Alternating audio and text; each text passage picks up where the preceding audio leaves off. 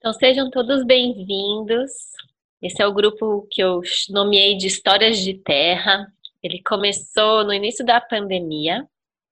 Eu sou terapeuta, sou comunicadora, sou escritora, gosto de ser um monte de coisa. Mas principalmente eu gosto de conversar. Eu acho que a gente tem uma potência no diálogo e no grupo para a gente se conhecer, para a gente se ouvir, para a gente perceber o que o outro pode trazer de presente, né, numa conversa.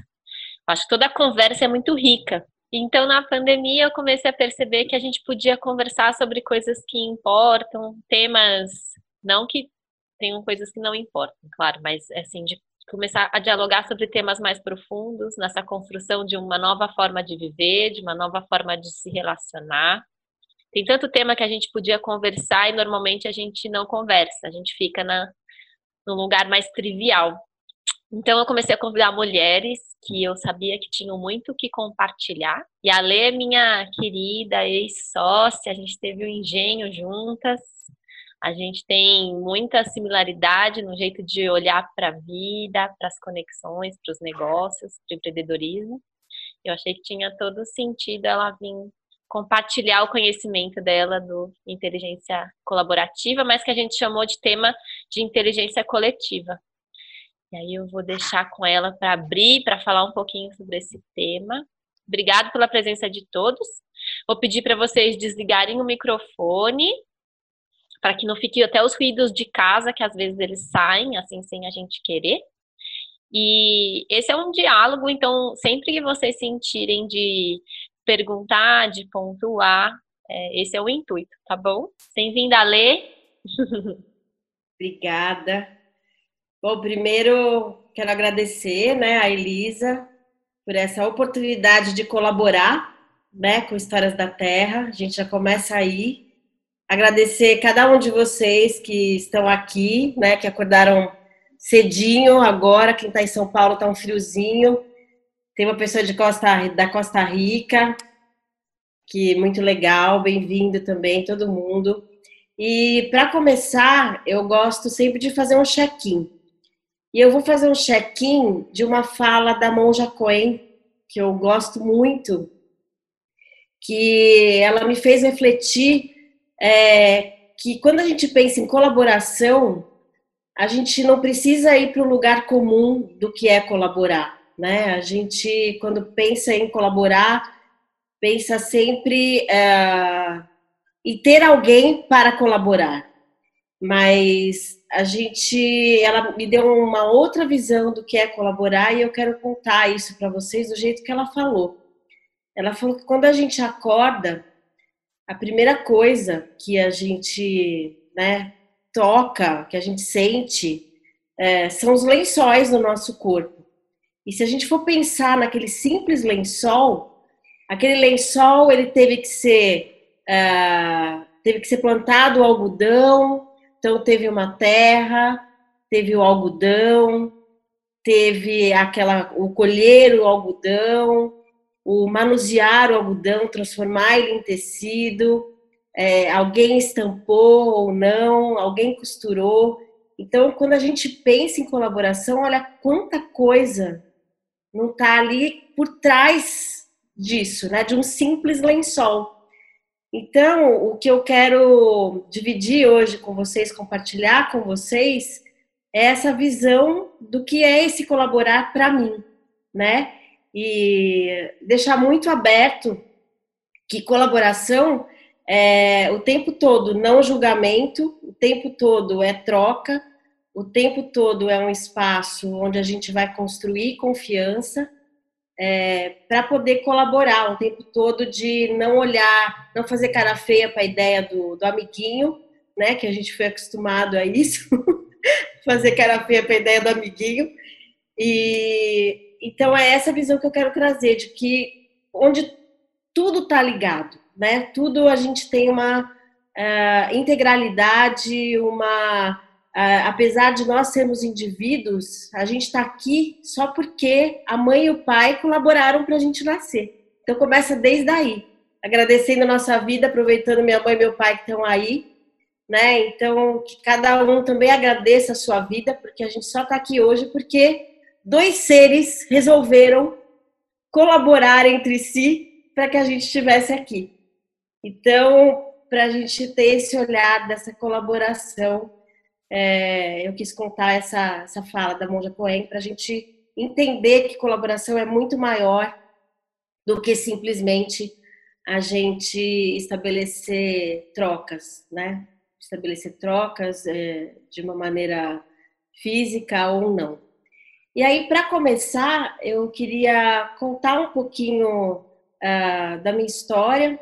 Né? Eu trabalhei por muitos anos no mundo corporativo e desde sempre a minha essência foi de colaboração. Mas eu só percebi isso de verdade quando, há poucos meses, eu comecei a olhar de novo para o meu negócio. Porque ontem, tomando banho, e né, no banho que eu tenho as ideias, me veio uma frase muito assim louca, não sei de onde é, se é minha, se eu, eu escutei isso em algum lugar, mas quando você empreende, né, principalmente quem opta por esse caminho, não estou falando que outros não sejam bons, mas quando você empreende, não nasce só um negócio, é, nasce uma nova, renasce uma nova pessoa. Né? Então, eu acho que quando, é, nesse caminho do empreender, que é desde 2013, quando eu comecei a pensar em empreender, é, foi nascendo uma nova Alessandra e eu fui descobrindo é, há pouco tempo essa minha essência, que é colaborar, que é desde sempre colaborar. Isso aconteceu desde a infância. Eu sei que a Elisa faz um trabalho de resgate né, dessa, dessa comunicação de dentro da gente. E eu perguntei para ela: você trabalha essa coisa da infância? Porque para mim foi um resgate que aconteceu, que eu me liguei, que veio desde a infância, quando eu chamava os amigos para irem para minha casa para a gente estudar. É, qualquer grupo que tinha na escola eu me enfiava para fazer parte, então era para fazer correr elegante, é, era para pensar numa festinha, era para ensaiar alguma coisa, era cantar no coral da igreja. Então, assim, eu sempre fui um ser de, de grupos. E o grupo sempre me estimulou no sentido de pensar em alguma coisa, de fazer você refletir, de fazer você uh, sair do lugar comum e olhar para a ideia do outro e essa é a parte mais difícil, né? Você escutar, estar aberto ao outro de verdade, sem julgar, né? Porque quando a gente escuta de verdade, a gente tem a possibilidade de co-criar e potencializar as ideias. Então, inteligência coletiva, inteligência colaborativa, ele nasce daí, nasce dessa vontade de fazer com que a gente junte pessoas para resolver alguns problemas no negócio, no trabalho. E, uh, mas com esse sentido muito de construir um ambiente de colaboração, de confiança, que é o mais difícil quando a gente se propõe de verdade a colaborar. Porque colaborar, às vezes, com alguma coisa física é muito fácil. Mas quando você vai num espaço para colaborar ideias, é a parte onde a gente tem que se despir inteiro para poder primeiro ouvir, saber o seu lugar de fala, entender quando você pode falar, o quando que você pode contribuir, é, para as ideias começarem a borbulhar de maneira potencial. Então, essa foi minha trajetória, foi o que eu me liguei é, desde a infância e que eu quis trazer é, para esse meu trabalho que eu faço hoje. Mas também, é, quando eu saí do corporativo, que a gente vai buscar outras frentes, eu descobri o design thinking. Não sei se algum de vocês já conhece, algum de vocês já ouviu falar nessa abordagem. É uma abordagem que também trabalha muito a questão da colaboração, da empatia, e da experimentação.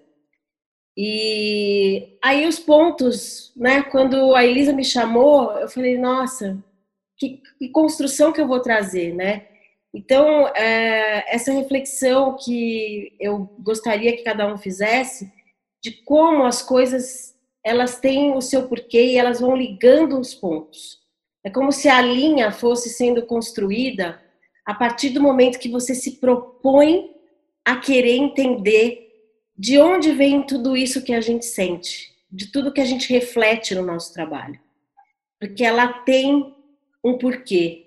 E a hora que você se propõe, não que vai vir a maçã, né, igual o Newton, cair na cabeça e falar assim: "Nossa, eureka, já sei". Não, não, não é assim. Ela é uma construção, ela é uma construção e ela é uma construção que você tem que ir para trás, se propor a ir para trás e vendo quem colaborou também com você nessa construção, o que, que eles tinham em comum, o que, que eles pediam para você, como você se colocava para ajudar essas pessoas.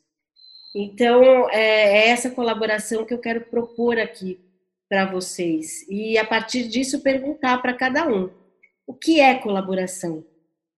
Onde você se vê hoje colaborando?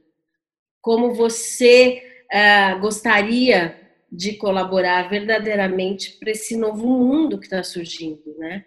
E falando um pouco desse novo mundo, uma das habilidades do profissional do século 21, né, trazendo um pouco de dados, para a gente não ficar só no, no mundo etéreo, que é, alguns falam, mas é, a colaboração é uma das dez habilidades desse profissional do futuro. Então, a gente está saindo dessa construção do só indivíduo, de pensar nessa competição acirrada, que era uma das coisas que me incomodava demais também nesse mundo corporativo que eu vivia. Era como se cada vez que eu tivesse que competir com alguém, eu tivesse botando uma faca no meu coração. Então eu, eu queria que todos brilhassem, não só um brilhasse e saísse correndo para pegar o lugar do outro. Então, é, essa habilidade hoje né, do século 21 que a gente está vivendo, ela é uma das mais valorizadas é, pela ONU e por outras pesquisas. E não só isso, né? Esse, esse profissional é, ele vai ter que se é, vai ter que reaprender a colaborar, porque a gente meio que esqueceu, né? A gente foi sendo tolhido para trabalhar uh, por uma conquista individual só que quando a gente pensa em inovação, é engraçado isso. E a gente aprende isso, né, pesquisando, também passando pelo design thinking. A inovação ela só acontece no coletivo. Ela não acontece individualmente. Não basta você ter uma ideia maravilhosa se, não, se você não contar para o outro e saber o que o outro acha dessa ideia e validar essa ideia. Então a gente ficava antes naquele medo assim, ah, não, eu tive uma ideia maravilhosa, eu não vou contar de jeito nenhum, porque alguém pode roubar essa ideia. Ninguém vai roubar a sua ideia. Porque o jeito que você vai fazer essa ideia é só você que vai entregar do seu jeito. Então, é, colaborar é também se desprender. É aquela coisa do deixar ir. Porque a partir da sua ideia podem surgir outras coisas que podem potencializar ainda mais a ideia. E aí sim essa inovação acontece. Então, inovação, ela só acontece no coletivo. Então, essa nova habilidade ou esse reaprender da colaboração é o que me move. Então, outra pergunta para você hoje: o que te move? Qual que é a sua habilidade é, que você mais identifica dentro de você que hoje te move. E como você pode, dentro dessa habilidade, também colaborar e dizer, compartilhar com os outros que essa habilidade é a que você tem e que você pode dar em abundância. Porque aquilo que a gente tem em abundância, a gente não pode guardar. A gente tem que distribuir. Porque distribuindo, você vai impactando outras pessoas. E aí era um pouco disso que eu queria trazer para a gente começar um bate-papo, porque não é uma palestra, é um bate-papo, né? É troca. Esse espaço lindo que a Elisa criou, que é muito rico, né? E é para a gente compartilhar, é para a gente colaborar com aquilo que a gente pensa, do trabalho, do mundo, da nossa vida. Então é isso. Pois é, que linda. Posso falar um pouquinho?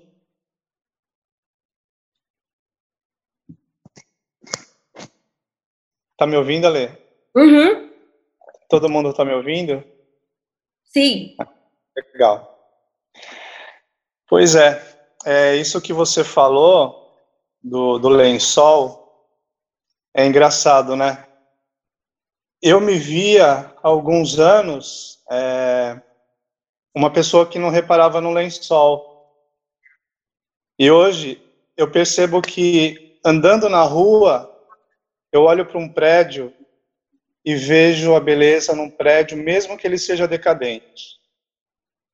Né? E aí, quando você começa a se perceber mais é, e ver né, o ambiente onde você está, as pessoas que convivem com você, é, como elas pensam, como elas agem, né? É, você começa a olhar para o outro e dizer, poxa, que legal, né, que essa pessoa está tendo essa atitude. E você vê as pessoas ao redor, pessoas até que você admira, que te decepcionam, mas você também tem que perceber que você é uma pessoa que tem falhas e que de repente alguém está te olhando de uma maneira que você acha que você está fazendo certo e a pessoa fala, por que, que ele está fazendo isso, né? Então a gente faz umas coisas meio inconscientes. E no meu trabalho, eu trabalho num ramo que para mim é novo, que é o ramo de joalheria, que é um, é um mercado de trabalho que é um que hoje em dia é um mercado complicado de você trabalhar, né, com as pessoas, com o olhar das pessoas, né? Porque a gente vive numa época de pandemia, onde o produto que eu trabalho, ele não é essencial, né? E eu preciso fazer com que esse produto continue sendo interessante, né? E para que e como é que eu vou fazer isso, né? Então eu tenho que pensar numa forma diferente de, de, de falar, de falar com as pessoas e, e dizer o porquê que aquilo também é legal, né? Mas falando um pouquinho assim do que você disse, Ale, de ah, eu sou uma outra Alessandra. Eu acho que, na minha visão, você é diferente um pouquinho só. Porque eu sempre vi a Alessandra uma pessoa muito, muito humana, que sempre pensou fora da caixinha, né? E aí, voltando para o meu trabalho, assim, eu vejo algumas, é, até algumas pessoas que percebem algumas coisas erradas e elas não falam, né? Porque que aquilo está tá sendo feito daquela forma. E aí quando, por exemplo, eu penso numa em alguma coisa, numa ideia e vamos fazer isso que é para melhorar, aí eu vejo as pessoas falando: "Ah, mas você vai documentar isso porque é importante que o fulano de tal veja que você está tendo essa ideia". Às vezes eu nem me preocupo com isso. Eu nem estou preocupado se eu vou ser reconhecido pelo meu superior, pelo outro. Sabe, tem umas coisas que para mim é tão natural, eu acho que é isso que você está falando, a gente colaborar para que a coisa mude. Tem tanta coisa envolvida entre você dar uma ideia e essa ideia se concretizar, que eu acho que não é simplesmente você ter que ser reconhecido, mas é pensar no grupo, né? A coisa tem que andar, tem que caminhar, tem que tem que ser melhor para todo mundo. Você tem que colaborar, né, para a coisa ser, né? Eu acho que é tão natural para mim a gente pensar assim, né, que às vezes você pensa, por que, que as pessoas pensam diferente, né, do que eu acho que deveria ser? Mas é porque cada um tem um jeito de pensar, um jeito de, de levar a vida. E se a gente aprender com as diferenças, né, a gente vai entender por que, que as coisas caminham do jeito que elas vão. E nessa pandemia eu vejo muito a gente está presenciando, né, as pessoas que muita gente que não se preocupa com o outro, né? E às vezes são pessoas que você gosta, que não tem atitude, né, de se preocupar com o outro, mas o que, que a gente pode fazer, né? Se a gente está tentando mostrar para elas que esse não é o caminho, olha, não faz aglomeração, não faz isso, não faz aquilo. São seres humanos. Eu acho que a gente, para fazer diferença, né, a gente tem que colocar a nossa personalidade, a gente tem que é, colocar um pouco da gente e acreditar no que, que a gente é forte para poder colaborar com o um mundo melhor, né? Eu não preciso estar com as pessoas que eu gosto, mas que eu acho que não estão fazendo certo. Eu não preciso colaborar para estar num lugar que eu não acho que é certo, porque eu vou agradar, porque não preciso disso. Eu acho que o mundo precisa de mudanças. Eu não sei até que ponto a gente vai a gente vai é, lembrar dessa pandemia como uma coisa de que o mundo vai ser diferente. Eu acho que a gente tem memória curta, né? O ser humano tem memória, memória curta, ele não ele vai lembrar, falar ah, aquela pandemia de 2020. Eu acho que vai ser mais ou menos assim. Mas é, eu aprendi muita coisa em colaborar com o meu próximo, sabe? Mesmo não conhecendo essa pessoa. Recentemente eu fui a uma padaria, eu estava entrando na padaria e tinha uma pessoa pedindo ali, você viu que a pessoa estava precisando de alguma coisa. Eu, vou ser bem sincero, eu entrei na padaria como se ela não existisse ali na porta. E fui, eu estava sem dinheiro, eu estava sem meu cartão de crédito, de débito, eu estava sem dinheiro. Eu estava com uma pessoa na hora comigo e a gente estava comprando algumas coisas ali. E aí eu falei para ele assim: compra, compra dois desse, desse pãozinho mais gostoso que tem, que eu vou querer eles. Mas para que que você quer? Eu falei: compra para mim. E a pessoa só tinha assim 20 reais no bolso. Eu falei: não, compra. Ah, mas eu já estou comprando aqui. Compra, são só quatro reais. Por favor, compra. Aí ele comprou, me deu e eu imediatamente fui até a porta para levar para essa pessoa. Mas hoje eu me vejo, acho que o Newton diferente da, da pandemia é o Newton que está indo no mercado ou no, ou no hortifruti e ele lembra de comprar uma banana porque tem uma pessoa lá fora que está precisando comer alguma coisa e eu tenho que pensar numa fruta que ele não vai, talvez, mexer com a mão suja e a banana tem a casca. Então, assim, eu acho que a minha forma de colaborar hoje no mundo está sendo assim, sabe? Pensando um pouco mais nas minhas ações e tentando é, sair melhor, porque antes eu nem olhava para essas pessoas que estavam na rua. Hoje eu pego um táxi, quando eu vou para um lugar, e se tiver chovendo, tiver frio, eu estou sempre olhando agora para uma esquina para ver se tem gente dormindo na rua. E era uma coisa que eu fechava os olhos. Então, eu acho que a minha colaboração está sendo essa de poder fazer com que as coisas mudem, é, incentivar os meus amigos, né? É, para que eles consumam coisas de outros amigos que vendem também um certo produto ou serviço, porque está difícil, né? Se a gente não ajudar um ao outro, não incentivar o outro a fazer isso também, a gente não vai mudar e o mundo não vai ter aquela pitadinha de mudança que a gente está querendo, né?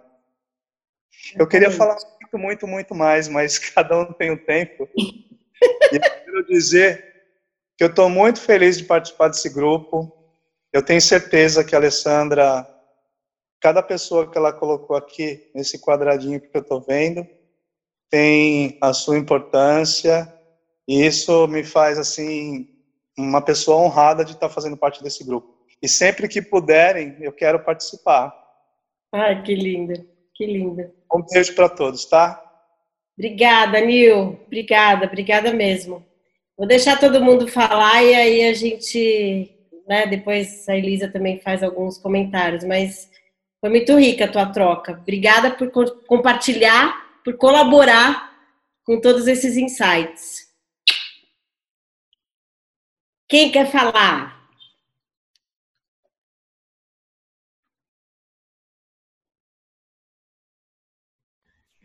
Eu hoje particularmente não tenho muito assim, quer dizer, para falar porque estou escutando, né? E eu estou passando, iniciando um processo novo aí, né? Que tem tudo a ver com com colaboração, com se refazer, se reinventar e pensar no, nas coisas de uma maneira mais, de uma forma mais inteira, né, onde tudo, como falar a história do lençol, né, não é só um lençol, né, teve, começou lá atrás, na terra com a semente, né, então, assim, e é, quando a gente, quando você falou uma fala bem bacana que quando a gente resolve empreender, né, a gente não é só um negócio que você começa, né? Você se reinventa, né? Você falou que você se uns meses atrás você reinventou seu negócio, repensou seu negócio. Também estou repensando o meu, né? Então assim, é, as coisas têm um, um, um fluxo, né? E que a gente tem que, acho assim, tá sempre aberto é, principalmente para essas questões de, de, colaboração mesmo, né? Que as coisas chegam num momento e que se a gente não está aberto, você perde a colaboração, você perde a troca, né? Você se perde aí nesse momento. Então, é, a minha a minha fala é isso, né? Mais escutando para poder ver o que eu é, absorvo disso e como essas colocações, tudo isso que está sendo dito, podem colaborar com a minha mudança. Lindo. Obrigada, Tuca. Isso já é colaborar, né? Escutar é uma super colaboração. É a parte mais difícil de se colaborar. Escutar. É, né? Aquela coisa não julgar, né? Não, porque ai, vem alguém com uma ideia, não, a minha é muito melhor, né? Por que, que a sua é melhor? Porque ela é sua, né? Então, vamos colaborar, escutar, né? Colaborar é não, né? É não julgar, né? Você escutar, confiar. Tudo isso que você falou é muito importante para pessoas que têm um pouco assim um, uma personalidade um pouco mais determinada ou enfim, um pouco mais que tem muita certeza de muitas coisas, né? Às vezes essa coisa da colaboração, você precisa reaprender algumas coisas para poder colaborar. Exatamente. That's it. Obrigada. Mami! Eu, eu aprendi muito. Fala, fala, Liz. Desculpa. Eu, eu, eu, só, uma, só rapidinho, eu aprendi muito de colaboração pela minha mãe. Minha mãe sempre se doou muito, desde que eu me conheço por gente, fazendo Eu ia falar isso, falei. Muitos trabalhos voluntários. Então, assim, como que os valores da família é, são importantes, né? Tanto para o bem quanto para o mal, mas é, é impressionante como como tudo, assim, toda essa minha natureza generosa vem dessa pessoa que está aí, ó, dessa, dessa lindeza da mamãe. Pode falar, Elisa, desculpa. Imagina. Eu acho que a pandemia ela trouxe é, esse, essa primeira inteligência coletiva, ela veio para dentro de casa, né? Que era algo que a gente não estava frequentando tanto por conta de uma vida completamente externalizada. E o retorno para casa, ele foi, eu acho que ainda está sendo o principal uh, trabalho a ser feito, né? Porque como o Newton disse, a gente está sempre procurando se desenvolver, há um processo de evolução que é individual e natural, mas que agora a gente tem acelerado, vamos dizer assim. Até porque todas as coisas estão começando a aparecer, não há como fugir quando se está dentro de casa por tanto tempo. Então, algumas questões, elas, elas aparecem mesmo, é muito, muito interessante isso. E quando a gente fala de colaboração do coletivo e a gente começa, então, a partir de ficar tanto tempo dentro de casa, observar as notícias, observar o comportamento do mundo, observar como o mundo é, está fazendo ou não, a diferença de um país para o outro, de uma cidade para outra, nos ensina como seres em comunidade. Então, o que quer dizer? Que enquanto pensarmos individualmente, a pandemia não vai passar. enquanto pensarmos individualmente, mas para qualquer coisa. A pandemia ela é um sintoma do, do mundo, né? Ela não é ela por ela mesma, eu acredito. Ela é um sintoma de uma, um conjunto de pessoas. E cada nação está vivendo aquilo que plantou. De uma certa maneira, eu acho que para nós brasileiros tem sido um aprendizado incrível, muito doloroso. Não acredito que seja justo, porém um aprendizado muito importante para cada um de nós. Então há uma observação profunda que começa dentro de casa, de fato. Como é que eu vou me relacionar dentro de casa? Inteligência é essa coletiva que pode ser uma potência ou pode ser um caos ou pode se romper e tudo bem. Então, como que a gente vai observando essas fricções? Então, acho que quando a gente uh, olha para casa como um negócio, um organismo vivo também, né, que a gente coordena e a gente utiliza as identidades de mãe, pai, marido, mulher, enfim, todas essas, e como que a gente se coloca no negócio, então, pensando desse micro para esse outro, outro micro, né, que é o como que eu vou me relacionar com os meus clientes? Como que eu vou interagir com eles partindo de, do ponto de vista de que somos interdependentes? Somos, eu dependo do cliente, o cliente depende de mim, e assim o fornecedor, e assim o outro que nem acesso, que fez lá né, o fio do lençol. Então, tudo está interconectado e tudo depende da forma como eu me coloco no mundo. Então, essa parte da integridade, né, dessa afirmação sobre aquilo que sei, sobre mim mesmo, é o que torna. É, como é que. É, não é o que torna, é o que faz a coisa fluir ou não. Ser uhum. uma potência ou não, né? Não sei como que vocês sentem percebendo isso. Eu acho que a maior dificuldade da gente é começar a perceber a nossa própria habilidade como coletivo. Depois é qual é a habilidade que tenho naquilo que sou bom de fato no que que eu sou bom, né? Quando a gente começa com isso, já, ai meu Deus, né? O que que eu posso entregar para o mundo? Aí começa numa coisa. E na verdade ela é muito simples, por isso que ela é tão natural. Ela começou lá na infância. E há uma repetição, e há uma coisa que flui naturalmente. Mas eu queria que você falasse mais sobre isso, assim, sobre como que a gente pode compor. Se alguém não quiser dizer mais nada, eu acho que seria bem legal, assim, como que a gente compõe essa individualidade em conjunto. Tá. Quem mais quer falar? Posso, posso contar um, um causozinho bem rapidinho de uma coisa que eu achei super interessante? Uma vez eu estava na loja, e é uma loja bonita, tal, né?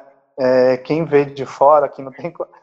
É, porque joalheria tem essa coisa, né? Eu não vou entrar porque não é para mim. Uhum. Porque o ambiente é um pouco diferente tal. E aí, uma, uma ocasião, foi o ano passado, tinha um garotinho com o pai, e esse garotinho, é, você via, via, né, que era uma pessoa simples tal. E o garotinho, na hora que ele passou na porta, ele olhou, e ele, acho que ele deve ter visto um mundo encantado, né? Ele olhou assim, ele fez uma cara de espanto, né? De, eu acho que ele achou tão bonito, que ele falou assim, eu preciso ver de perto o que, que é isso, né? E ele entrou. Quando ele entrou, o pai dele da porta falou assim: Meu filho, sai daí que aí não é pra gente. Nossa. Aí aquilo para mim foi tão forte, né, que eu fiz assim: agora eu vou ter que colaborar. foi quando eu cheguei para o pai e fiz assim: Meu senhor, não faça isso com teu filho. É claro que é para ele, sim. Ele achou bonito, achou interessante. Então, aí eu trouxe os dois para dentro, né? E aí comecei a mostrar para o garoto, falar assim, mostrar as pedras, né? Explicar para ele se ele conhecia alguma. Tem um desenho atualmente que, que os personagens são pedras. E aí eu comecei a trabalhar o modo lúdico com o garoto, né? E aí eu abaixei, abaixei na, na altura dele e comecei a conversar com ele. Falei, vem cá, tá vendo esse, esse anel aqui? Aí eu comecei a mostrar que fui lá na pedra natural e mostrei, tá vendo essa pedra aqui? Do jeito que ela está na natureza, ela demorou milhões de anos para cristalizar. E aí, de, dessa pedra natural, tem uma pessoa que cortou, uma pessoa que lapidou, uma pessoa que derreteu o ouro, uma pessoa que fez uma, uma garra que é para segurar a pedra para ela não cair do anel, e aí eu comecei a explicar, e aí eu falei assim, agora eu vou dar uma aula de gemologia para esse garoto. E aí eu dei a volta, né, em todo o ambiente assim, fui mostrando para ele, e o pai foi me acompanhando. O mais, o mais legal de tudo dessa visita foi o pai chegar e falar assim: estou saindo daqui com uma outra cabeça. Não. Falei, pois é, então acho, acho que assim, eu acho que o mais rico que o senhor pode dar para o seu filho é o conhecimento. Hoje ele não tem para comprar, por exemplo, né? Mas senhor pode dizer que daqui chegou até aqui. E muita gente trabalhando para que isso acontecesse, né? Então, acho que esse conhecimento que o senhor vai dar para o seu filho é muito mais enriquecedor, porque ninguém vai tirar isso dele. Era só isso que eu queria falar, porque eu lembrei, assim, vocês falando, né, dessa coisa do, do cliente, o que, que você pode mudar.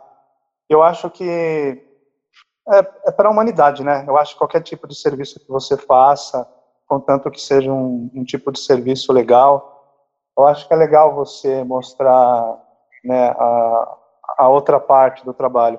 É como o, o lençol, né?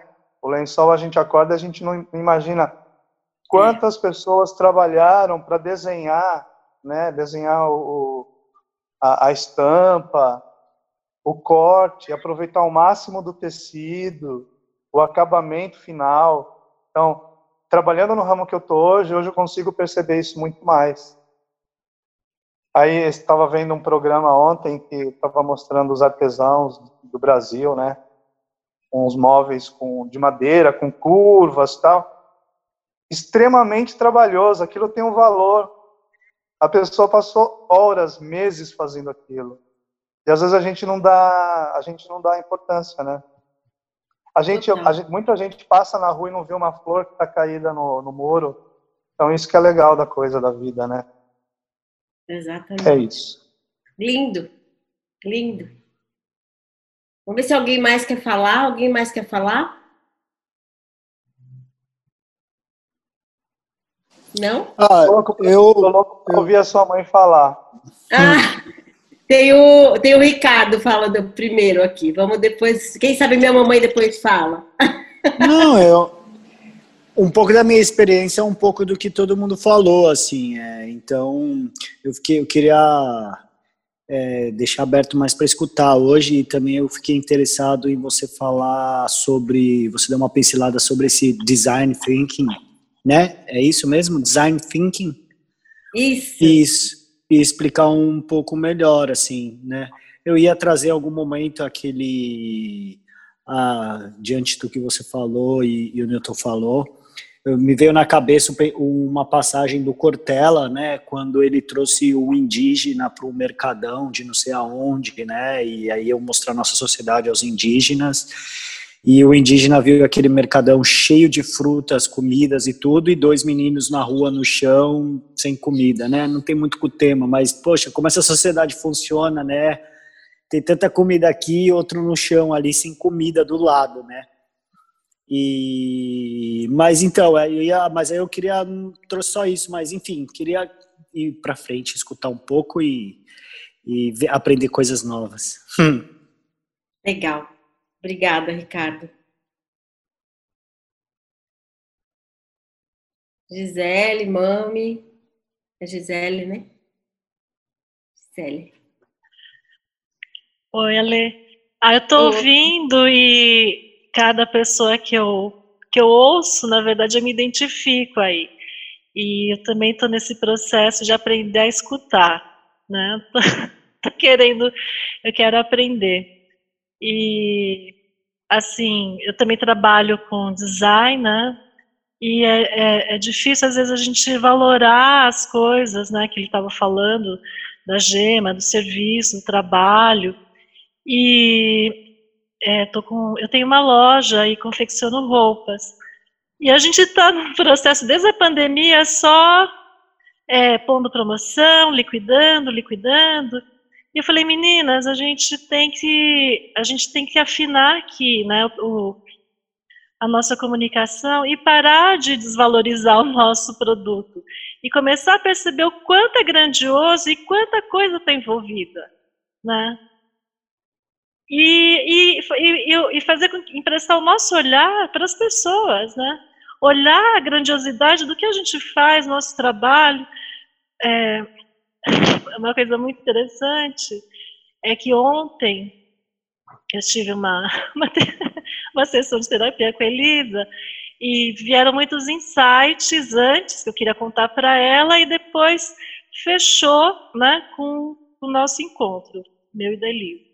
Aí eu cheguei na loja e falei, meninas, hoje vocês estão reunidas aqui porque eu quero apresentar um novo negócio que vocês vão fazer parte disso. Vou convidar vocês para participar disso. Né, que chama Ateliê Antes de Paris. Antes era loja antes de Paris, loja de confecção de roupa feminina. E aí eu, eu dei tantas voltas para perceber que meu trabalho já era já era um ateliê, já é um lugar intimista, onde que a gente fala de expressão feminina. E comprei muito aí. Hã? Eu comprei muito aí. Eu Ai, adorei a loja. Eu não sabia que você era dona do ateliê. Agora é um ateliê, é um espaço de expressão feminina que a gente tem falado assim. Gente, eu gosto, eu acho que, que a, a roupa ela é só uma expressão feminino a gente tem que compartilhar outras coisas, né? Desse universo, para crescer a nossa consciência, para a gente é, realmente ter esse contato com a beleza como um, e, e, e, ter a beleza como um caminho, um caminho de evolução. Né? Porque às vezes a gente usa a beleza, perseguir a beleza, é, é quase algo inatingível, né? que a gente sempre está insatisfeita. A gente nunca se aceita. Então, é, como é que eu convido essas pessoas, né? É, agora eu trabalho com pessoas diversas, tem vários colaboradores, pouca entrada de dinheiro. Mas eu fico feliz assim que as pessoas compraram essa ideia, que é a minha ideia. E agora eu tenho que honrar isso, eu tenho que potencializar é, toda, todas essas pessoas que estão envolvidas para que elas cresçam. Pra, é que você falou assim, eu tenho que contar para as pessoas para que concretize essas ideias e que e cada uma realize na, da, sua, da, é, da sua forma, daquele, da singularidade que cada um tem para contribuir com o todo. E é isso assim que eu tenho pensado e, e, fiquei muito interessada porque eu fico lá discutir com a Elisa assim, ah, às vezes eu acho que eu sou mãe, acho que eu faço um mau negócio comigo. Eu quero sempre ser boazinha, ser legal com as pessoas, mas eu não estou sendo legal com a empresa. Então, como é que eu vou eu vou trazer as pessoas para colaborarem? Porque elas estão trabalhando quatro horas é, por dia, né, por causa do auxílio do governo, e elas, eu falei assim, vocês têm que trabalhar em casa. Em nenhum momento o salário delas diminuiu, né? Mas é uhum. claro que em casa elas não produzem. Eu mando um textinho, elas não leem. Eu falei assim, ah, vocês não sei o quê. Não, não leem. Eu não sei o que, que elas fazem. Então eu fico muito assim, como é que eu faço com que elas colaborem, que elas comprem uma ideia, que elas desenvolvam o potencial delas para em prol do, da empresa e que façam com que elas também desenvolvam seu potencial porque elas estão elas achando que estão ganhando tempo ficando em casa vendo Netflix, mas no final é, eu acho que que elas estão desperdiçando o tempo delas e, e, e eu não estou conseguindo trazê-las para essa colaboração. Entendi. Nossa, muito rico, muito rico. Tudo que você trouxe, tudo que cada um está trazendo, como, como a gente percebe essa essa mudança mesmo, né, que está acontecendo no mundo. E o que a gente tem que ficar um pouco mais tranquilo, tranquila, é que toda mudança ela começa de uma maneira, ela vem como se fosse uma tempestade, né? Ela derruba tudo para depois você é, e construindo, reconstruindo, e é na reconstrução que vem esse aprendizado. E a reconstrução, a não ser que você tenha more na China e contrate milhões de pessoas ali para fazerem em uma semana uma reconstrução de uma ponte, né? Mas ali é uma, uma outra realidade. É, toda reconstrução ela não é rápida e a gente uh, que eu posso dizer de aprendizado meu, né? De que como a gente tem que também se desprender, é aquela coisa de, de desprender é, de que a sua mudança vai impactar o outro. Ela pode impactar, mas não é certeza que ela vai impactar. E a gente está nesse momento agora, nesse momento onde a gente vê muitas pessoas fazendo o que o bem para o coletivo, mas outras não. E a gente não pode ficar bravo com isso, porque é, eu gosto muito de constelação e a constelação traz muito essa coisa da autorresponsabilidade, de como a gente é, não pode se responsabilizar pelas atitudes do outro. O outro, no momento dele, no momento que a consciência dele despertar ou não, vai poder mudar. Mas dentro, de, dentro dos nossos negócios, tem como a gente trabalhar isso, né? Para fazer com que as pessoas, nesse sentido, elas ah, comecem a perceber que elas são parte do negócio, que elas não são, é, não estão penduradas no negócio, mas que elas são o negócio. Então, assim, começar a trazer essa consciência é uma maneira de construir essa, esse pertencimento, né? Que muitas vezes a gente não se acha pertencente, a gente só, só né? Quando a gente tem um trabalho que não é o nosso, que a gente está empregado, a gente tem essa mania de é, achar que a gente é um adendo, que a gente está ali para usufruir, que a gente não está ali para colaborar. A gente só está ali para pegar. Ah, é meu salário, eu vou fazer o que está ali nas minhas horas, só que hoje não, ainda mais quando a gente tem um negócio que vem de alma, né? O teu negócio vem de alma, o teu negócio ele reflete você. O logo, depois conheçam a Antes de Paris, que é, é maravilhosa. E eu tenho eu, eu fiz um trabalho no meu último trabalho no, no meu último trabalho e a gente fez uma reestruturação na empresa para entrar nesse modelo de negócio. E foi baseado num livro muito interessante, talvez você conheça, Alessandra. Desculpa, gente, não me vem o nome do livro. Ai, mas ele é um livro muito legal. Era muito difícil porque é uma utopia, mas vai nesse sentido, aonde ele reorganiza a hierarquia da empresa, ou seja, ele não reorganiza, ele destrói a hierarquia da empresa, né?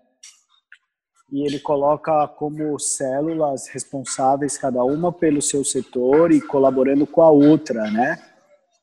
E é um belga, ele teve um TED Talk onde foi assim super visto em, em torno desse livro. Me desculpa, gente, eu estou colocando para ver se alguém me lembra desse livro. Se vocês já ouviram falar, se não eu passo para Elisa e divido com vocês. O sobrenome é, dele é Lalo. É o Reinventando as Organizações? É, é o Organizações, Esse mesmo. É, Reinventando Esse as Organizações. Esse, Esse livro é denso. Nossa, é um livro super denso, mas é um livro maravilhoso. É, aí, né? é como é. você colocar a organização para um modelo colaborativo a partir da hierarquização dela, uma reorganização da hierarquização e a, como é dividida a estrutura, né? Muito sim, legal. Sim. É maravilhoso esse livro. Nossa, super contribuição, Ricardo. Obrigada. Sabe que uma coisa interessante que eu percebi, que eu percebi é, nessa pandemia com relação à empresa que eu tô, porque eu vim da concorrente, né? E a concorrente é muito maior, é uma empresa muito maior. E aonde eu tô é uma empresa mais enxuta. E supostamente as empresas maiores elas são mais bem preparadas para cuidar de situações talvez mais difíceis, né? E eu percebi que justamente foi o oposto que aconteceu a, a minha empresa ela se preocupou em fazer isso que a gente está fazendo aqui agora, chamar todo mundo no vídeo, vamos conversar. A situação hoje é essa, nós estamos assim, não se preocupem e nós vamos sair dessa, mas a gente quer todo mundo tranquilo em casa, né? E aí ela aproveitou esses gaps assim de fica em casa, já que a gente está em casa, vamos conversar. Então, ela fez umas. Durante toda a pandemia, ela fez uns cinco, uns cinco bate-papos é, de vários assuntos, inclusive treinamento, né, para a gente melhorar como profissional. E, e agora a gente voltou, né? Recentemente a gente voltou aos poucos. E aí quando você reencontrou, você reencontra todo mundo, né, no trabalho, as pessoas comentam, falam, nossa, que legal tal treinamento que a gente teve, isso aí foi legal, aquilo eu não sabia, tal. Então você vê que as pessoas perceberam que era importante ter essa troca, ter essa transparência por parte da empresa, né, de, de o dono se preocupar em querer falar com você é, e querer mostrar é, novos caminhos, né, novos rumos. Vamos mudar, a gente vai ter que mudar, não tem jeito, né? E, e acho que isso foi legal. Então, é, pensando nesse nisso que você falou, Gisele, eu acho que talvez é, um diálogo, você aproveitar um diálogo com, se é que eu entendi, algumas pessoas da loja devem deve estar em casa ainda, não sei, algum dia. Eu acho que é importante a gente pensar em, em como eu posso talvez trazer uma certa mudança para o meu colaborador, para a pessoa que trabalha comigo, para a gente junto pensar como é que a gente pode fazer diferente para as coisas mudarem, trazendo ideias e a gente debater isso, né? Porque às vezes a gente tenta jogar o conteúdo para as pessoas, elas só leem, mas elas não falam sobre aquilo. Então acho que deve ser mais interessante você trazer elas para você e vamos conversar, sabe? Eu acho que isso pode mudar. Não sei se você está fazendo isso mas eu acho que as pessoas come começam a perceber que a mudança começa por aí. E se eu não colaborar, as coisas não vão melhorar. Uhum. Ontem eu falei para elas que é, o futuro não vai ter emprego. Acho que a, hoje já não existe emprego para todas as pessoas. Então, o que, que elas têm que investir? Realmente pensar em ser empreendedoras de si mesmas, né? De trazer um, desenvolver é, potencialidades, conhecimento que possa servir o outro, né? Que elas possam contribuir com, com, com algum conhecimento, com alguma coisa. E eu falei assim, a gente não sabe o dia da manhã. Já plantei essa sementinha ontem para elas. Agora elas devem estar com a cabeça assim pensando, mas eu sei que todo dia é um dia de construção. É, a gente tá, tem que estar tá, tá construindo. Por isso que eu quero fortalecer muito essa, essa, essa ideia do coletivo. Também é, não me, nunca me encaixei é, num padrão né, de, de empresas. Né? E, e aí achei que o ateliê tinha tudo a ver com a gente, que é um lugar, é um lugar acolhedor, é um lugar intimista, é um lugar que a gente conhece as pessoas, cria é, afinidades. Então, eu quero, eu quero ser verdadeira tanto em relação às clientes como os meus colaboradores, né? Eu tenho, eu, eu assim sou meio mãe e, e aí eu fico em conflito de ser mãe e, e ter um negócio. E às vezes acho que as coisas elas se, se misturam. Eu estou organizando isso comigo mesma, sabe? Mas eu estou plantando essas sementes, tenho pensado como é, é como é que eu vou estimular elas? Eu, eu acho que é um desafio para mim, né? É, acho que se, se eu não, não, toquei no coração delas, é porque eu, eu, eu mesma não, não consegui é, me comunicar direito. Então, vou buscar várias formas de chegar até a pessoa. E não quero mudar as pessoas, mas eu quero transformar. Eu quero que as pessoas saiam de lá sabe, com aquela vontade, não sei, eu no começo assistia muito Masterchef, e era incrível esse depoimento das pessoas, elas nossa, é, me transformei nesse processo e tudo mais, e, e isso foi, gente, é demais, eu quero, ah, eu quero fazer isso com as pessoas, sabe, elas, elas chegaram de um jeito e saírem de outras, assim, como uma metamorfose, talvez... Mas é que é um processo interno, né, também. Quando a gente se transforma, a coisa, a coisa ela realmente é, transforma ao redor. É, mas tem como a gente, é, por exemplo, esse exemplo que você trouxe do Masterchef, ele é super bom. Por quê? Porque como que as pessoas se transformaram? Passando por uma experiência, fazendo. Não foi uma coisa de dizer só, né?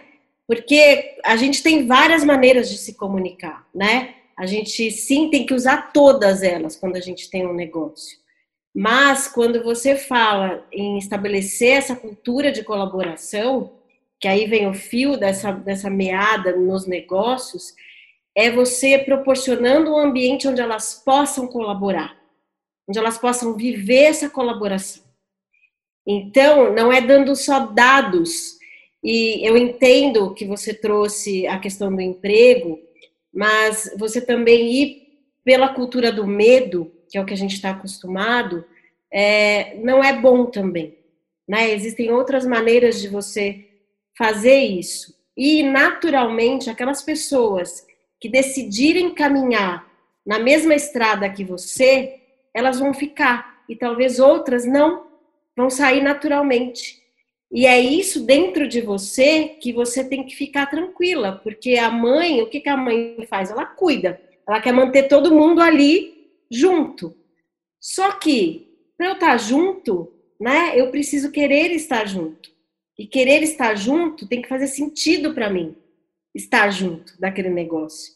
Porque aquele negócio eu vejo como meu, mas eu só vejo como meu a partir do momento que eu possa experimentar como meu.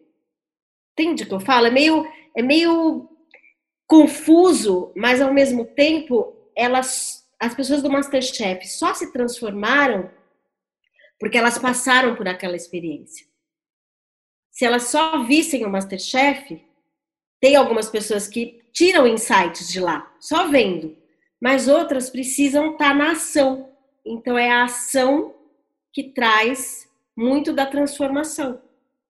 Por isso que, falando um pouco do design thinking, que o Ricardo perguntou, é, foi uma abordagem que fez muito sentido para mim, porque ela vem do design, né? Gisele é designer, então ela veio do design, mas o design, o que, que é o design, se a gente for olhar na raiz? O design é você pensar em alguma coisa para alguém, e pensar alguma coisa para alguém por meio da beleza. Design é beleza.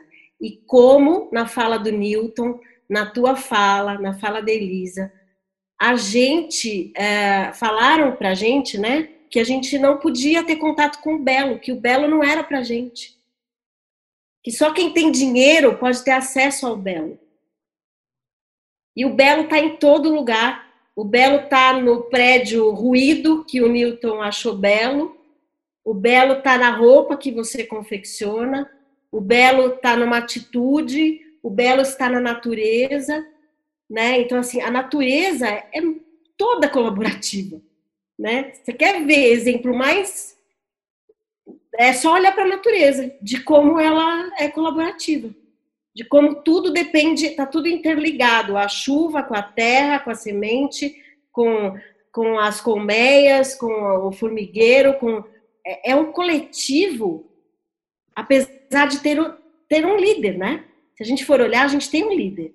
Então, assim, também uma coisa para os negócios é a gente se posicionar e pegar para a gente a posição de liderança. Você pode ser mãe, mas você é líder. E como líder, você tem que ter a energia do pai. A energia do pai é que faz caminhar. A energia da mãe cuida, a energia do pai faz caminhar.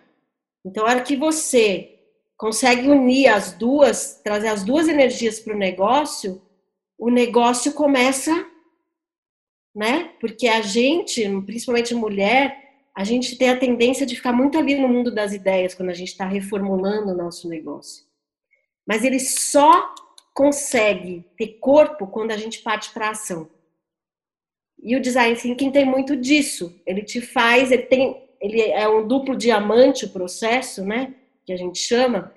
E a todo momento você vai passando por etapas, só que como ele é um duplo diamante, como se fosse um infinito, você pode ir voltando nas etapas se não der certo. Você pode iterar, que a gente chama. Não é interar, é iterar, é fazer de novo. É, oi, peraí, aqui não deu certo, vamos fazer de outro jeito? Vamos voltar. Então, assim, é como o nosso crescimento, né? O nosso crescimento, ele não é uma escada onde você vai subindo e você vai ser iluminado a partir do último degrau. É aqui, ó. É na espiral. É na espiral. Uma hora você desce, outra hora você sobe. Então, a gente não pode, é, quando a gente fala em colaboração, nessa nova habilidade, a gente não pode querer incutir isso nas pessoas e, a partir da, de reformular o nosso modelo de negócio, achar que todas vão fazer parte disso. As que vão entender isso e fizerem sentido para elas, elas vão ficar. As que não vão para outro lugar onde ela pode continuar sendo ela mesma, até chegar o momento dela despertar. Então a gente tem que ter muita desprendimento mesmo, é se desnudar das nossas expectativas, que foi o que a Bruna falou no, no outro encontro, né? Então, quando a gente é, quer alguma coisa no nosso negócio, a gente tem que perceber que sim, aquilo é o que vai reger o nosso negócio, aquilo é o que vai dar o tom do nosso negócio, mas as pessoas que vão permanecer do nosso lado, se você tem funcionários, colaboradores, são aquelas que vão entender e vai fazer sentido para elas aquilo que você está propondo. Então é totalmente um desprendimento, é totalmente se desnudar dessas expectativas, mas nunca deixar de fazer, porque aquela uma ou duas pessoas não vão se ligar. É um contínuo, é contínuo, é contínuo. E aí a tua energia masculina vai se fortalecendo. Vocês conseguem ler o que está escrito aqui? Canela de velho. Alguém sabe o que, que é isso? É uma pomada para dor, não é? É. Eu não conhecia. Sabe onde eu fui conhecer? Num ônibus. Um vendedor maravilhoso. Ele, se fosse trabalhar onde eu trabalho, a gente ia vender muito. Na hora que esse cara entrou, era um cara super simples, mas um cara que falava super bem. E ele falou, sabe do quê? Dos benefícios. O que vende é benefício. Então não adianta você falar porque a embalagem é muito bem feita, que ela é durável, que esse produto vai vender. E ele falou quais são os benefícios e falou de muitas outras coisas mais que eu falei assim, eu não sei nem para que serve esse negócio, e se esse negócio funciona, e se ele é bom, se ele foi fabricado num laboratório confiante, mas pela dedicação desse cara eu vou levar. Que ótimo. Então, assim, benefício é você, por exemplo, falar, na hora que você for entrevistar uma vendedora, e você perguntar assim, você é uma boa vendedora? Ela vai dizer, sou. Pega uma caneta Bic entrega na mão dela fala assim: me vende essa caneta. Se ela conseguir falar dos benefícios da caneta dela, ela é uma excelente vendedora. E o que é o benefício de uma caneta Bic? O que, que você está vendo aqui? Eu estou vendo uma embalagem. Que cor que é essa embalagem? É verde e amarela. Por que, que ela é verde e amarela? Porque ela vai chamar atenção. E por que que tem dois, esses dois velhinhos na embalagem? E aí começa. É um discurso que você faz. E se você não fala que a caneta Bic ela está no mercado há muito tempo, porque ela é durável, ela não quebra, ela vai até o fim, ela, ela só vai estourar se estiver dentro do teu bolso, de, de cabeça para baixo.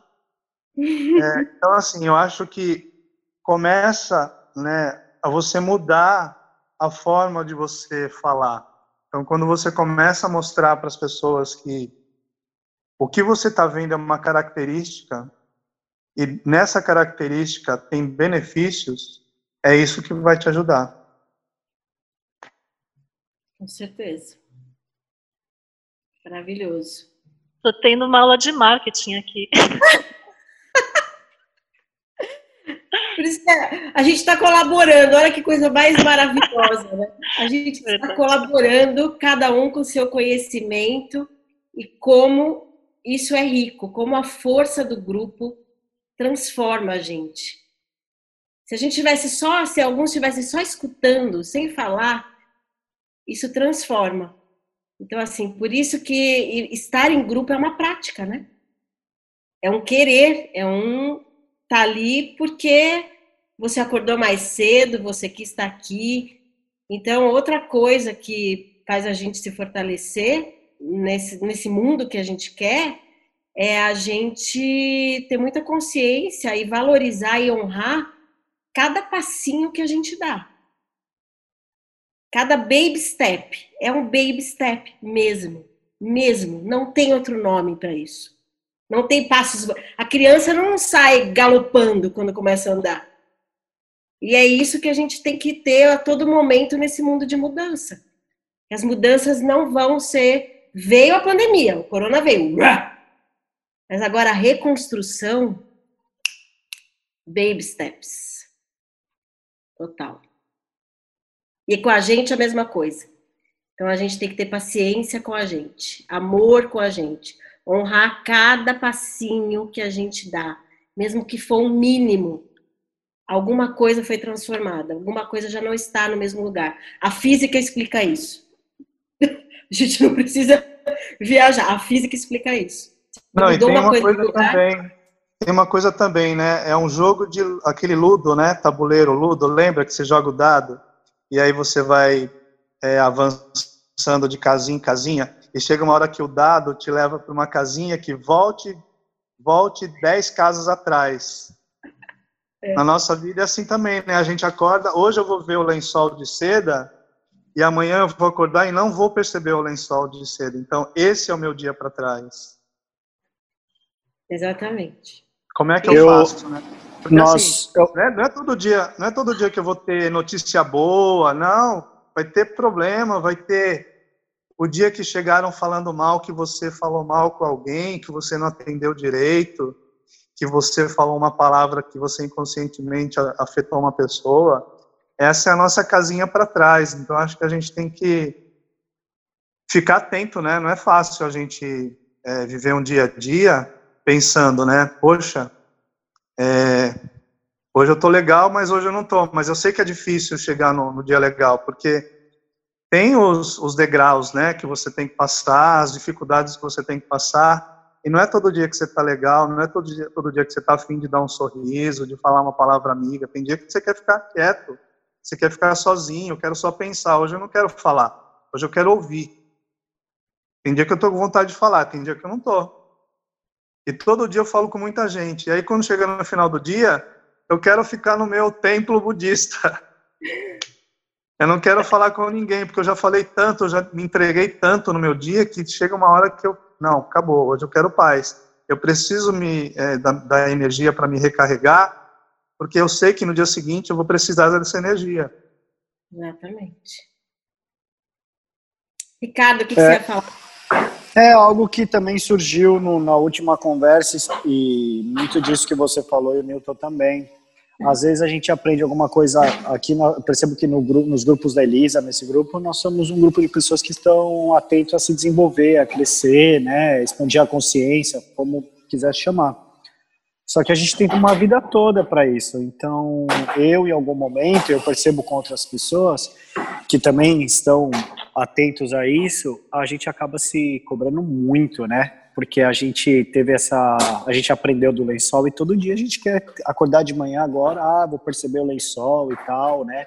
E amanhã vou perceber outra coisa e bah, bah, bah, bah, e a gente já vira um Buda, né? A gente acorda um Buda. A gente já, a gente não tem, é, a gente não tem paciência com nós mesmos, né? E, e, e as pessoas, e para mim o que é duro é que na minha família só eu sou uma pessoa ligada a isso, assim, né? Infelizmente a minha família ela tá passando pela vida. Eles não, não, minha mãe um pouco, né? Mas e aí às vezes eu tô estressado aqui e aí falo, mas por que você faz yoga então? E tipo, e é muito ruim porque acaba não te ajuda e, e, e faz você sofrer e faz você se cobrar mais dessa melhora que você quer para você, né?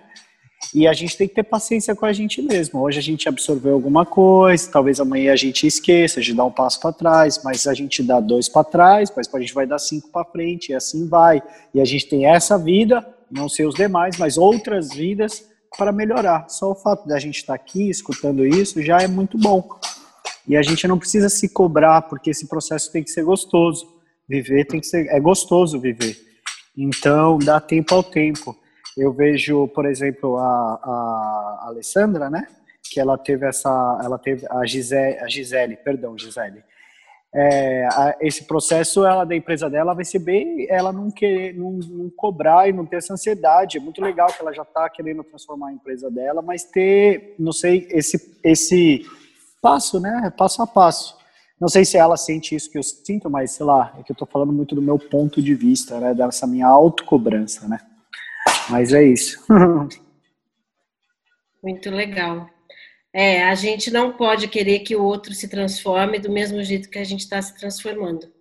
A gente tem que aceitar, e principalmente pai e mãe, a gente tem que honrar as escolhas deles, mesmo que para a gente seja muito difícil. Então a gente tem que realmente aceitar e falar: ok, tá tudo bem, porque aí você vai ficar mais tranquilo também. Você vai começar a aceitar as suas limitações. Talvez o que esteja ocorrendo aí é uma velocidade que você queira alcançar, né? Estou aqui inferindo, mas pensa nisso, pensa nisso para você ficar mais tranquilo, para não te pesar tanto. Essa transformação é sua e de mais ninguém. E isso você vai levar para o seu trabalho, para a sua vida, e aqueles que conviverem com você vão ser impactados de alguma maneira. Não acho que a sua mudança não vai impactar ninguém, porque ela vai. Mesmo que seja um micro, um nano, micro, sei lá como chama isso. Mas assim, um grão de areia, mas vai mudar. E aí é no tempo de cada um.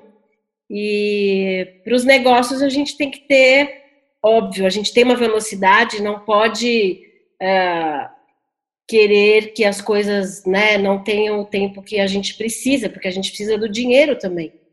Então, equacionar isso é bem importante e fazer escolhas quando alguma coisa não está funcionando também é importante, porque você vai trazendo a, esse poder de decisão, né, que precisa ter. Elisa, mami, quer falar, mami? Quer falar? Você abre o microfone dela, Elisa, por favor. O teu também está fechado.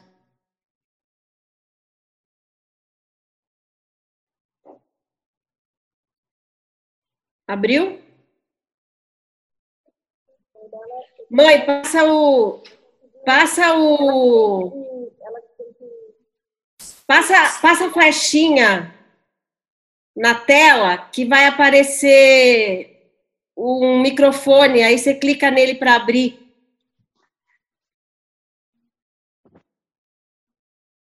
Abriu? Não.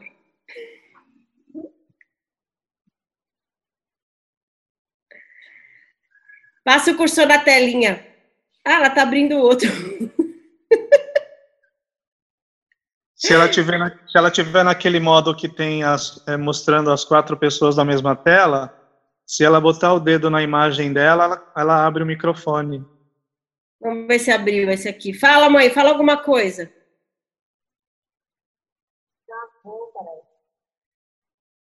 Oi, tá, não, tá, a gente está te ouvindo. Fala.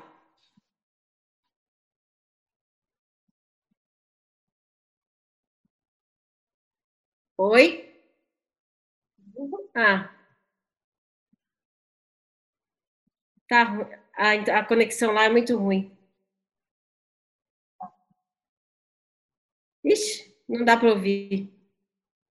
Ricardo, valeu pela dica do livro. Acho que vai ser o próximo que eu vou comprar. Eu adorei conhecer a Elisa, a Gisele. Espero que a gente se encontre mais. Ia até perguntar se a nossa amiga que teve que sair porque o nome dela, o sobrenome dela é Padovan, e a minha cunhada, que mora no litoral, chama Padovan também. Até ah, ia perguntar. Falei, é tão difícil, né, achar Padovan, vai que é, sei lá, é, prima da minha cunhada, é. Ah, minha mãe, minha mãe não tá Obrigado, prazer. Elisa, pode... Você tá fechada também. Eu? Ah, agora abriu.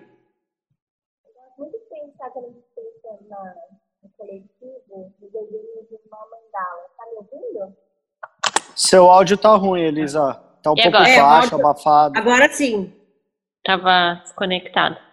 Eu gosto muito de pensar quando a gente fala de coletivo no desenho de uma mandala que tá tudo interconectado e aí quando você move um, move todos. Tem até algumas a física quântica fala muito sobre isso, né? Mas é muito interessante porque, como o Ricardo disse, tem um processo interessante de que parece que nada é por acaso, né? Que a gente sempre se sente o bichinho estranho dentro da família, que está evoluindo e ninguém tá, né? Essa sensação ela é muito comum. Eu tô aqui articulando e minha mãe não entende, meu pai não entende, meu irmão não entende. E esse é um processo principal da evolução, acredito eu, que são os desafios que começam dentro de casa quando ninguém entende aquilo que você diz. Mas todo mundo sente que você está diferente. Ninguém consegue nem explicar por que, que você está tão diferente, mas você se sente diferente e as pessoas percebem que você está diferente. E aí é que a mudança acontece. Porque, de fato, quando a gente vai evoluindo e vai mudando, dentro do negócio ou não, quando a transformação ela é, de, ela é interna, o outro está sentindo que você está transformado, mesmo que ele não, não, não esteja entendendo, porque o mental eu acho que é a última fase. E aí, com o tempo, as pessoas vão elas vão elas vão se conectando com esse novo lugar seu que está se assentando. Então, por exemplo, essa semana eu recebi uma ligação de um amigo nosso, Ricardo, o Danilo, de muitos anos atrás, que ele falava assim: Eu quero mudar também, que nem você e a sua irmã. Daí eu, mas mudar o quê, né? Eu não sabia exatamente o que, que ele estava vendo de mudança. Ele falou: vocês não são mais as mesmas.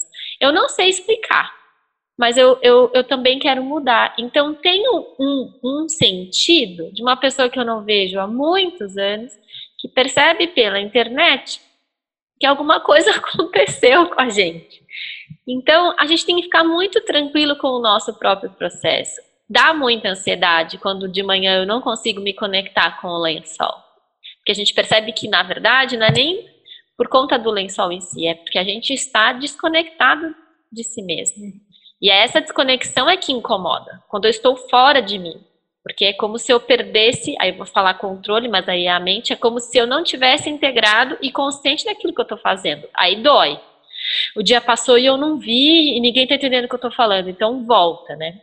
Então, todas as, as, vai, as práticas meditativas ou qualquer coisa que te volte para o seu centro, essa percepção que não escuta ou que não consegue ser compreendido, ou quando uh, não, não consigo entrar em contato com alguém, ou quando as pessoas não percebem a minha transformação, é porque tem algo dentro de você que está mudando. E você precisa ser paciente, porque tem uma coisa muito importante na comunicação que a gente fala muito, é se você não consegue dizer, é porque não está pronto dentro de você. A palavra ainda não se formou, não tem um nome para aquele sentimento, não tem um nome para aquilo que você está querendo fazer. Às vezes não está pronto, ou está escondido, mas assim, tem uma coisa que sabe quando a gente vai tentando falar e a palavra não vem? Mas o outro fala, mas eu estou entendendo. A pessoa do lado de fora, às vezes ela responde fala, não, eu sei, porque ela está sentindo, mas não está pronto. Então a gente precisa confiar muito. É igual quando você planta uma semente. A gente sabe que ela está lá. Se ela vai nascer ou não, não depende da nossa potência, depende dela. Mas se você aguar, se você esperar, então tem toda essa percepção, né? A ecologia profunda fala muito sobre isso que é um modo de enxergar a vida, né? Que é, é, é essa natureza que está interconectada, que somos todos, a natureza e os humanos, e os bichos e as águas, não há separação. E como a gente tem que perceber o processo natural de cada ser. O tempo de cada ser, ele não é igual. O tempo de uma árvore não é igual a outra árvore. O tempo de uma pessoa não é igual. Um abacateiro não nasce no mesmo tempo que uma grama. E há uma inteligência nisso. Quando a gente retorna para esse lugar de que há uma inteligência no processo evolutivo, e assim no processo de conexão entre nós, é que a coisa começa a acontecer. Então, quando a gente fala de uma inteligência coletiva dentro dos negócios, às vezes vai, vai ser necessária muita conversa? Vai. Um diálogo talvez não vai ser suficiente. Às vezes eu preciso voltar para mim e encontrar novas palavras para me conectar com outro? Sim. Às vezes eu não estou conseguindo, eu vou ter que me distanciar? Sim. Então toda essa percepção ela é individual, ao mesmo tempo que ela é coletiva. Tem gente que não quer ouvir, tem gente que não está pronto, tem gente que, enfim, não está afim. E aí as percepções são individuais, mas que a gente se conecta. Então, por exemplo, esse grupo, ele foi formado, ele tem uma intenção, vem quem quiser. Eu não tenho muito o que fazer. Mas a gente se abre e é nessa abertura que o processo acontece. Junto com essa abertura vem o desafio e vem a conexão. Eu não sei o que vai acontecer, né? E o que surge. Acho que essa é a inteligência coletiva, colaborativa, não, Ale? Total. E uma outra coisa muito importante que eu acabei não falando é a inovação, ela também nasce dessa divergência, né, desses diversos pontos de vista que às vezes o ponto de vista do outro é muito incômodo para mim. E a gente precisa olhar para esse incômodo, porque ali pode estar tá algum nozinho para ser desfeito. Então, é, quando você fala em inovação, a diversidade ela é, é sine, sine qua non, ela tem que ter. Porque se você tiver tudo igual, se a gente aqui fosse tudo igual, né, de pensamento, de valores, que riqueza que a gente traria para o grupo, né? Que riqueza que a gente poderia olhar, ah, ele falou isso, isso, outro trouxe um livro, outro trouxe. Apesar da gente estar tá evoluindo, a nossa escala de evolução individual é bem diferente e lidar com pessoas que ainda não, né, não tiveram essa oportunidade de ter contato com isso, a gente vai estar tá circulando, porque é natural, é natural, são pessoas, a gente está aqui para respeitar isso, apesar de ser difícil. E aí que entra a questão dessa colaboração que a gente tanto quer, uma colaboração genuína, não uma colaboração só porque, ah, vou dar 10 reais ali, estou colaborando. Não, isso é fácil de fazer, né? Entre aspas. Mas esse colaborar mesmo que a gente quer construir, de ter essa certeza de que tudo está interligado, ela é uma construção, realmente. E você vai divergir muitas vezes. E esse divergir é que tira a gente do lugar, mas também ele transforma, né? É a bagunça que transforma. Você pode querer mexer na bagunça agora. Você pode querer mexer na bagunça depois. Você pode não querer olhar para a bagunça. E é isso que a gente tem que ficar atento. E aquela pessoa que não quer lidar com a bagunça, ela vai sair. Ela vai falar: não quero lidar com essa bagunça. Obrigada. Né? Então, foi muito lindo, né? Muito, muito bonito. Fizemos a nossa inteligência coletiva funcionar aqui. Eu agradeço a todos presentes. Foi ótimo a gente conversar. Semana que vem tem outra conversa. E aí sigam aqui, a gente vai trocando. Quem quiser mais informação dos grupos, da Lê, do trabalho dela, tá bom? Foi ótimo, eu obrigada, queria... Lê. Fala, Chibi. Não, é que eu vejo que as pessoas que estão no grupo são boa parte delas, eu, a gente, eu já vi várias vezes, né? E aí eu queria, não sei, Elisa, porque eu, eu achei, acharia tão legal o Cláudio falar e eu estou participando de um grupo também de pleidianos. Eu não sei se vocês têm interesse para você entrevistar a minha tutora. Nós estamos lendo em conjunto um, um livro que foi psicografado por um extraterrestre e é um tema muito bacana, que tem tudo a ver com a expansão da consciência, mas a partir de seres mais evoluídos que vivem em outro planeta. E se vocês quiserem, se o pessoal tiver interesse, eu vejo a Alessandra sempre, a Gisele sempre. Se vocês quiserem, tiverem interesse, assim, falam com a Elisa, eu posso colocar a Dominique para você talvez entrevistar ela, é bem legal. Tá bom. E, e aí, só queria deixar aí aberto aí. Uma boa semana, foi um prazer encontrar vocês de novo. Muito obrigado por compartilhar e somar aí. Obrigada, gente.